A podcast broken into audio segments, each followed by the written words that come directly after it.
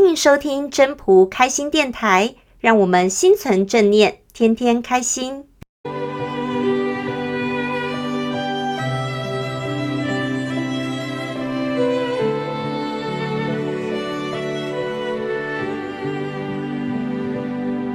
第三十八章：上德不德，是以有德。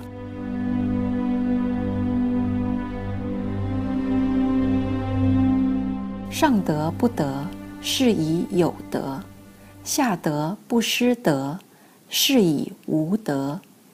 上德无为而无以为，上仁为之而无以为，上义为之而有以为，上礼为之而莫之应，则攘臂而扔之。故失道而后德，失德。而后仁，失仁而后义，失义而后礼。夫礼者，忠信之薄而乱之首；前事者，道之华而愚之始。是以大丈夫处其厚，不居其薄；处其实，不居其华。故去彼取此。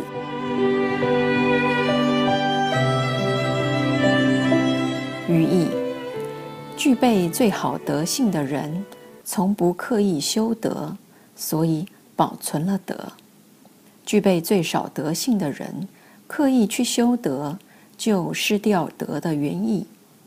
最有德的人，顺其自然，无所作为，并且不存任何目的；最有仁的人，有所作为，但是不存任何目的。最有义的人有所作为，并且存着特定目的；最有礼的人有所作为，若得不到回应，就举起手背，强迫别人顺从。所以，失去了道就讲德，失去了德就讲仁，失去了仁就讲义，失去了义就讲礼。礼的出现，使忠信沦于骄薄，也就是大乱的祸首。自以为有先见之明的人，只看到道的表面，而这正是愚昧的开始。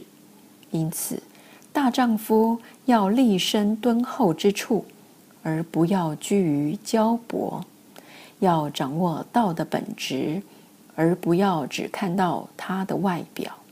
所以要舍弃后者骄薄浮华，而选择前者敦厚质朴。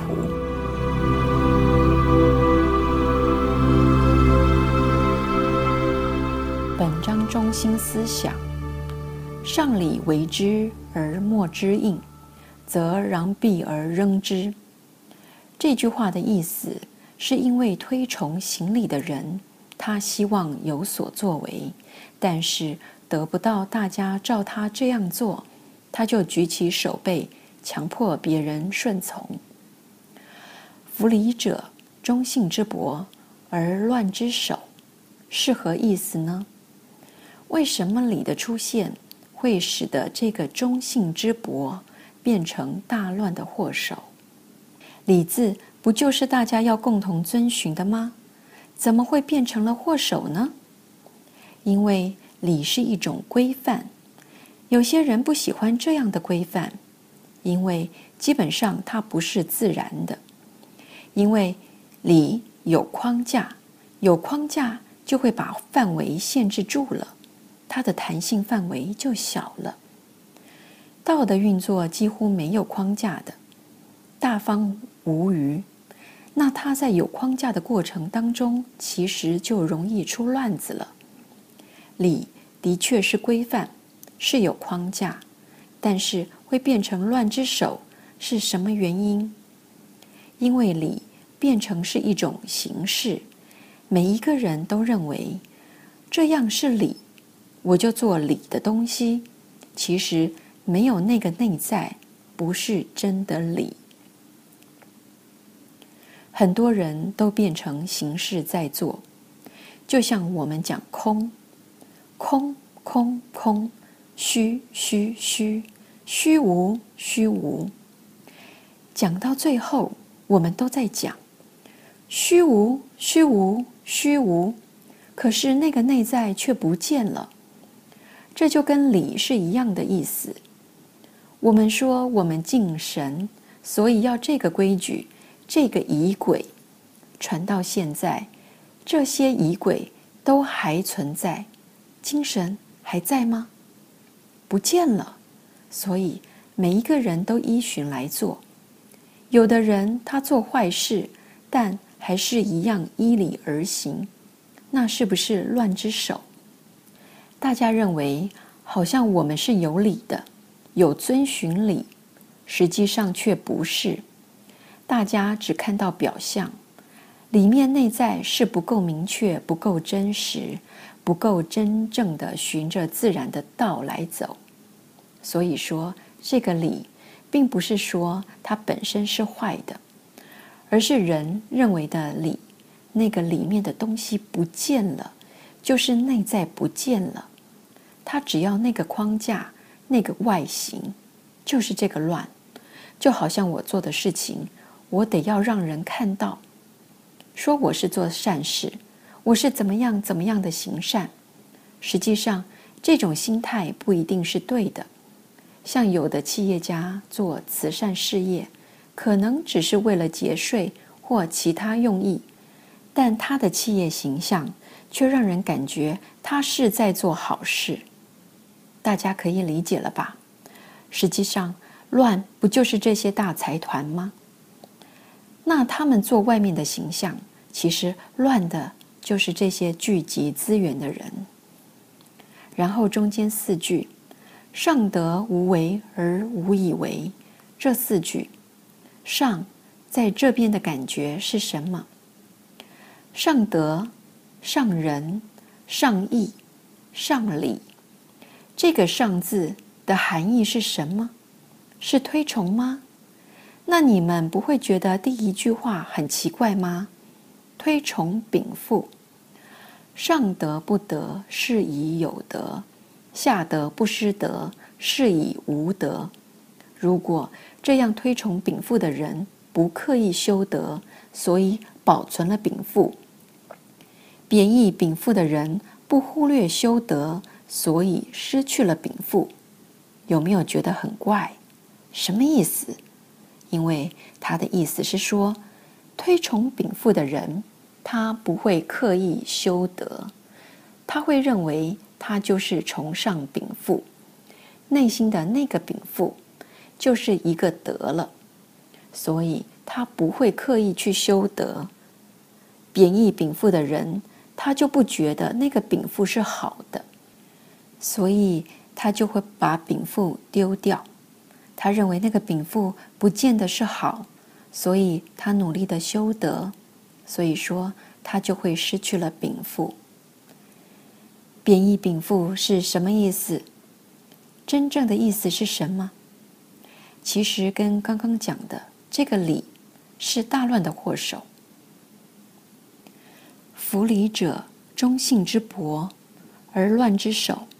其实这有异曲同工之妙，他们的意思是相同的，因为有这个理字，所以大家都要做表面，失去了里面的东西。所以要乱，原因在这里。同样的，在这里也是一样。很多东西你刻意要去追求，刻意去修德，刻意把它标榜出来的时候，它就失去这个东西的真正含义。所以说，不管是推崇最上面的德性，这个解释都不重要，重要的是了解到这句子里面的意义。即使是推崇禀赋的人不刻意修德，所以保存了禀赋，这样回来看，是不是就可以理解？他没有刻意的去要求要这个东西的时候，那个东西才能保存。你刻意标榜出来的时候，这个东西就很容易失去了它真正的含义。这是《道德经》内涵的精神。当你什么东西都喊出来说出来的时候，那东西已经失去了一半真相，所以了解其含义胜于字义。前面四句上德、上仁、上义、上礼，它是有不同的层次，所以我们就可以知道什么样层次的人进行什么样的内在含义。例如，第一个上德无为而无以为这个部分，他做这些事，上德的话就是最好的状态之下，是不存任何目的，是无欲的，对不对？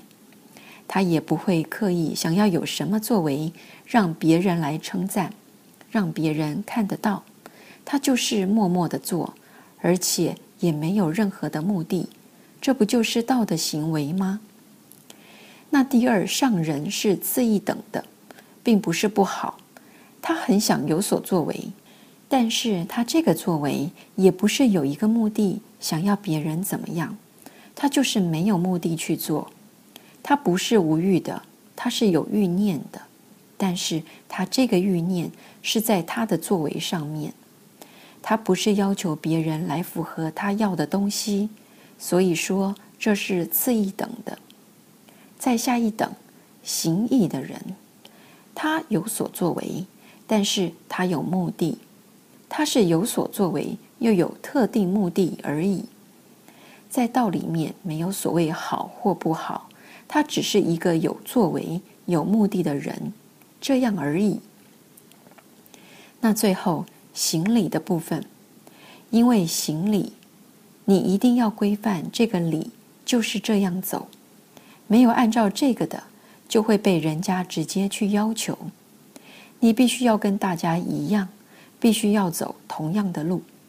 在道家来讲，它是包容一切，就像大地一样。任何植物，有害的植物、有毒的植物跟没毒的植物，通通一样，长在地球上，它是顺其自然，让它自然发展。所以在这里面，行礼是最下一个的层级，就是它没有不好，它只是会强迫别人去顺从他想要做的东西。这个不同的等级。有时候也会回归到我们的生活里面，看看自己是在哪一个层级上面。还有最后面，前世者，道之华而愚之始，是以大丈夫处其厚，不居其薄；处其实，不居其华。故去彼取此，去哪个彼呀？就是去薄与华。要舍弃后面，不居其薄，不居其华，取处其厚，处其实。大家都可以理解，我们道的精神是朴直的。道也有浮华之相吗？他这边前世者，道之华而愚之始，把握道的浮华外表，其实是真正愚昧的开始。什么叫做？把握道的浮华外表，道之华是什么呢？就是表面的东西。那道的表面的东西是什么？是不是常常以道之理来达到他个人的目的？他常常说道，却不了解道，他只是运用道这个词来说说而已。所以这个叫做道之华，他只会讲述道就是怎么样怎么样。其实他自己本身根本不了解道，就是用到外表上看到的东西再说，那就是愚昧的开始。